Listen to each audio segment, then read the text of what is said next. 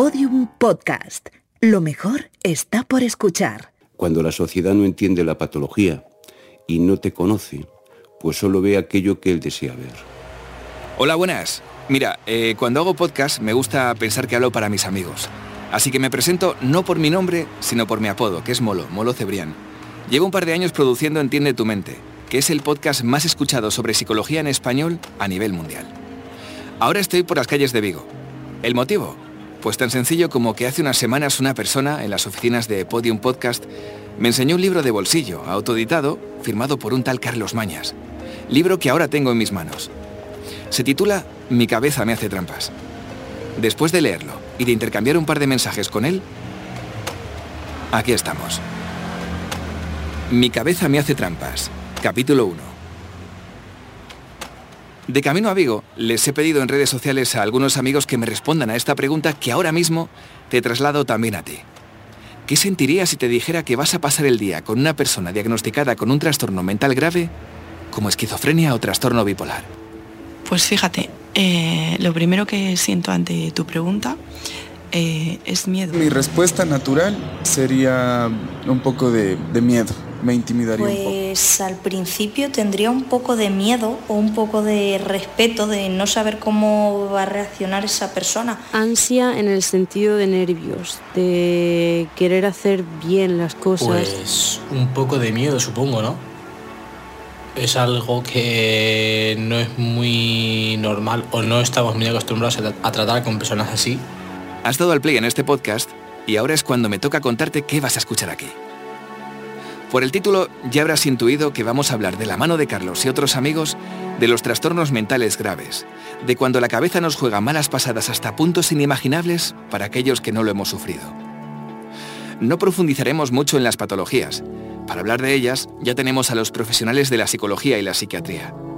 Lo que sí vamos a hacer es tratar de conocer el otro lado, el de cómo se ve el estigma y el día a día desde quien lleva consigo un diagnóstico mental grave. Y ahora estoy pensando en los buenos amigos que he hecho y que llevan consigo esos diagnósticos. Decirte, si es el caso, que esta serie se ha hecho con todo el respeto para sumar y sobre todo para normalizar las cosas. Voy a ir apuntando algunas ideas en mi cuaderno a medida que vayamos avanzando con el podcast, ¿vale? Mira, empiezo con algunos objetivos que me marco desde ya. Escuchar a Carlos Mañas y a otras personas con un diagnóstico de trastorno mental grave, principalmente esquizofrenia y trastorno bipolar. También que saques tus propias conclusiones, tuyas y de nadie más. Y que no tomes nada de lo que comentemos como dogma. Son solo charlas, conversaciones entre amigos. Si tienes dudas sobre temas relativos a la salud mental que te afecten a ti o a los tuyos, acude a un profesional. Pues mi nombre es Carlos Mañas y tengo aparte del pasaporte con nombre y apellidos, el DNI, tengo otro pasaporte, un pasaporte mental que es F31.5, que significa trastorno mental grave con síntomas psicóticos. Eh, para de familia y antaño me dedicaba a la comunicación y actualmente pues eso, vivo pegado a una medicación. Carlos es una de esas caras visibles, amables y creativas con mucho talento que han decidido no quedarse en segundo plano. Lucha por la integración real en, como él dice, esta sociedad que desafina de aquellos que un buen día salieron de la consulta del psiquiatra con un diagnóstico mental grave bajo el brazo. Esto es lo que me dice cuando le enseño los mensajes que he recibido a la pregunta que lancé en redes sociales. Un poco de, miedo. Pues fíjate, eh, lo primero que siento ante tu pregunta eh, es miedo. Yo lo primero que les diría es que es infundado el miedo. ¿eh? Más que miedo es como una expectativa de que va a pasar algo malo. Que, no se preocupen, ¿eh?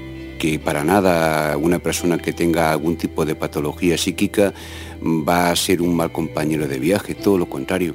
El miedo es, es, es circo, el miedo es entretener, el miedo son películas de ficción, no es la vida real.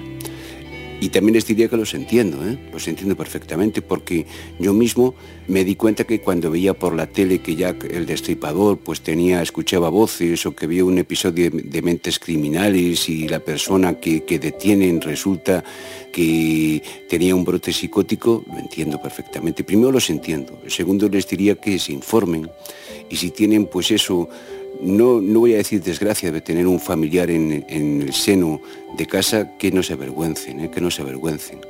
Ya verán cómo cambian de opinión. Ya verán que cuando hablan con ella, sea un chico o una chica, verán que, que son pueden ser tontos, pueden ser listos, pueden ser eh, amables o descorteses, pero en la misma medida que otra persona que tenga diabetes. O sea, no es porque la patología eh, te haga peor persona, te hace siempre más sensible. Déjame que sume una nota más al cuaderno de este podcast. A ver, no todas las personas con un trastorno bipolar son tan amables y cercanas como Carlos. Porque eso, el carácter, obviamente no depende del trastorno, sino de la persona al igual que ocurre en tu comunidad de vecinos o en tu lugar de trabajo. Por cierto, mira, cosas que pasan cuando vas con la grabadora encima. Por las calles de Vigo nos encontramos con un amigo de la infancia de Carlos. bueno, oye, pues de verdad, Ramón, ¿cuánto tiempo? Eh? Pues sí, sí, sí, eh? sí. De cruzarnos aquí hace años cuando trabajaba aquí al lado y saludarnos, pero de, pero de, conversar, darnos un abrazo, pues claro, claro 30 años. 30 años. O más, no, más, hace más. Hace más. Muy bien, más, más, más, más de 30 años.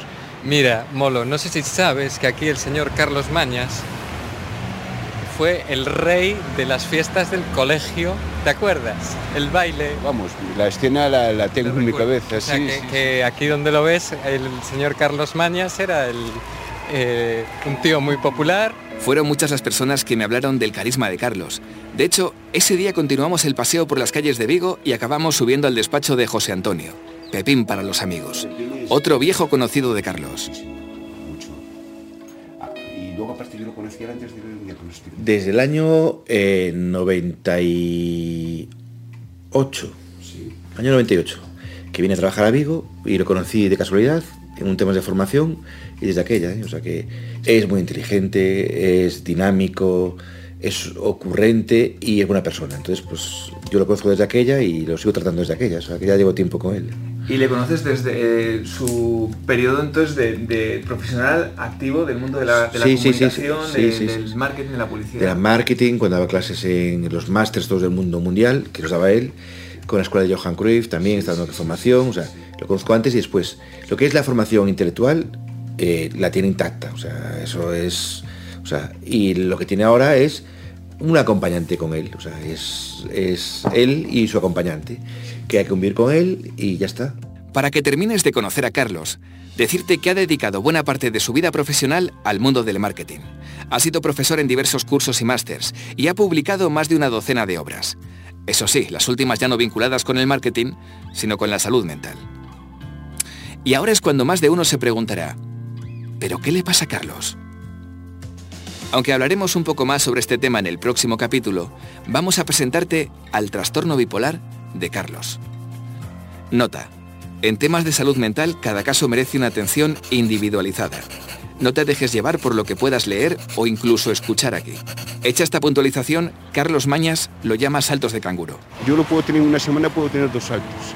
De una, de una euforia importante y luego pues un estado melancólico desquiciante. Y yo prefiero estar eufórico. Tengo nostalgia cuando estoy deprimido tengo nostalgia, la euforia, la tengo. En casa, por contra, les gusta, prefieren que esté bajo, hmm. porque no hago ningún tipo de tropelía. Carlos hace tiempo que, como él dice, ha salido del armario y no tiene problema en contarlo todo. Lo hace con sus publicaciones, concediendo entrevistas a medios de comunicación y también aquí, ¿eh? en este podcast. Para terminar de situarnos, quiero que escuches el motivo que le llevó a llamar a la puerta de un psiquiatra y a darse cuenta de que, como él dice, su cabeza le hacía trampas. Y en, ese trabajo que tenía yo, empecé a tener los síntomas psicóticos. Yo daba clases y recuerdo que, el aforo que se daba cita en las sesiones didácticas me, iban contra mía. Me miraban, había una muca de sonrisa y yo empecé a coquetear con las voces, unas voces ficticias que venían dadas por una persona que tenía delante. Pero era tal mi, asombro, porque las oía con claridad, era tan bestia la manera en que creía que me estaban mirando, que tuve que ir a un médico. Y también cuando estaba deprimido, porque uno cuando está deprimido, mm, eh, pues eso, eh, pasan por su cabeza situaciones de desánimo, situaciones de tristeza. Eh, lo hice también porque tenía miedo a hacer una locura. Esa locura tiene el nombre de suicidio. El día que Carlos llegó a casa con el diagnóstico bajo el brazo, fue el comienzo del Carlos que hoy conocemos. Hola, soy Betty, llevo 30 años al lado de Carlos, antes y después de ser diagnosticado de trastorno bipolar y bueno, espero seguir eh, a su lado otros 30 más, si pueden ser. Su mujer Betty sintió alivio. No sabía nada del trastorno bipolar. Casi no se había escuchado esa palabra, estamos hablando de hace 12 años más o menos. Carlos era un chico muy extrovertido, muy impulsivo, muy atrevido, por otro lado, también tenía días que estaba muy triste, muy apagado, más deprimido, más tristón. Y entonces, claro, mm, yo lo veía hasta lo normal, no lo, no lo asociaba con nada raro. Y fue un alivio, la verdad, para mí fue un alivio. Me gustó saber que tenía un nombre lo que a él le pasaba y en ningún momento me, me asusté. Los sentimientos de Carlos fueron diferentes. Cuando recibí el pronóstico, el diagnóstico o la etiqueta, como bien dices, Molo, lo que empecé a, sentir era preocupación, porque pensaba que a lo mejor la familia me miraba de otra manera, que a lo mejor las personas con las que tenía contacto laboral o cualquier cohesión social con la gente también pensarían de mí cosas que, no eran reales o igual disculpaban cualquier tropelía que hubiera hecho anteriormente porque era diagnosticado. Pero yo siempre insistí en que no quería ser una persona cuchara, ¿no? quería pinchar y cortar. ¿Qué pasaba con eso?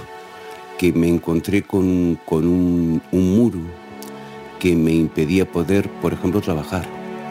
El, el esquizoafectivo, que es un apellido del trastorno bipolar, es lo más fuerte del trastorno bipolar hay incluso psiquiatras que, obedecen a un pronóstico que diga esquizofrenia. Pero en mi caso, como no tengo problemas a la hora de, la realidad, no la modifico, por eso me han puesto esquizoafectivo. Mucha gente confunde lo que sería el problema afectivo con el intelecto y no es así, tiene que ver con las emociones. ¿Qué sentí cuando, cuando me lo dijeron? Recuerdo que, el, ambulatorio donde está el especialista queda lejos y yo iba andando y cada vez que iba andando, a mí por ejemplo son detalles nimios, triviales, pero a mí por ejemplo me gusta mucho cuando veo a un niño, a una niña guiñarle un ojo, acariciarle la cabeza y ya dije, pensé no para mí, a ver si van a pensar ahora que si le guiño un ojo, pues que voy a abusar de él empecé a, escribir en negrita palabras como prejuicio, empecé a, aplicar en mi diccionario mental términos que antes eran normales y que ahora podían ser perjudiciales. Llegué a casa, se lo comenté a mi mujer, me, mimó con, palabras, me dijo incluso que ya sabía que notaba algo, que no me preocupara, que, que tenemos la suerte de estar juntos, con hijos, etcétera. Pero lo, lo peor, lo peor fue cuando tuve que ir al centro laboral, diciendo que no tenía pues ya la misma fuerza que antes, no porque pensara que no era capaz de hacer la tarea, sino porque a lo mejor el, responsable de, la universidad, del centro universitario, diría que, no igual era bien visto que una persona diagnosticada con, con una patología psíquica diera clases y empecé a sufrir por el qué dirán. No he sido capaz, aún hoy me cuesta mucho, cortar el cordón umbilical del que dirán, me cuesta mucho. Pero como te decía, desde ese día, desde ese momento en el que Carlos tomó la matrícula F31.5 que define su patología, comenzó a levantar la voz para apoyar, dar confianza y visibilidad a aquellos que además de una patología mental grave, acarrean un estigma acrecentado cada día a golpe de noticias, películas, series y novelas que nos presentan una realidad muy sesgada de la patología mental. Lo peor que, he sufrido es el punto de vista de personas que no me conocen y que solo quieren ver lo que ellos quieren ver. Ahí me he dado cuenta que se fijan en los síntomas negativos del, paciente, del usuario, del afectado. Cuando la sociedad no entiende la patología y no te conoce, pues solo ve aquello que él desea ver. En el siguiente capítulo seguimos charlando con Carlos. A toda la gente que intente suicidarse que no tenga miedo a vivir. Yo nunca he jurado bandera, y mucho menos blanca, pero en esta sociedad La gente necesita ser aceptada, pero no como caridad. E incorporamos una voz más, la del doctor en psicología, José María Álvarez. Nosotros tratamos por todos los medios de que la gente tenga otra oportunidad, porque la gente tiene que tener otra oportunidad. ¿Por qué pensamos eso? Porque hay gente que tiene esa segunda oportunidad y luego rectifican y hacen otra vida distinta. Mi cabeza me hace trampas. Dirección, sonido, guion y montaje, Molo Cebrián. Masterización, Miguel Galguera. Basado en la obra de Carlos Mañas, Mi cabeza me hace trampas.